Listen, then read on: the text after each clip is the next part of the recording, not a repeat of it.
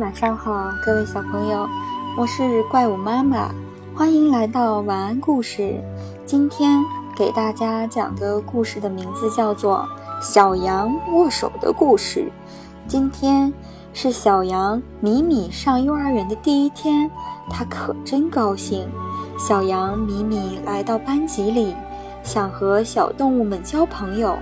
它伸出手对小公鸡说。你好，小公鸡。小公鸡却不理睬它。它伸出手对小刺猬说：“你好，小刺猬。”小刺猬却卷缩成一团，不和它握手。它又伸出手对小猫说：“你好，小猫。”小猫坐回了自己的座位，也不理睬小米小羊米米。小羊米米难过极了，它伤心地说。为什么没有人愿意和我握手，和我做朋友呢？一旁的小猴子看见了，对小羊米米说：“因为你的手太脏了，当然没有人愿意和你做朋友了。”小羊米米伸出手说：“原来是这样呀！”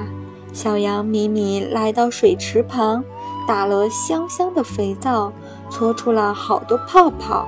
然后用水一冲，小手变得干干净净了。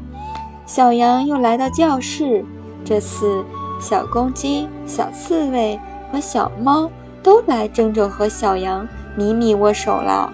小羊米米高兴地笑了。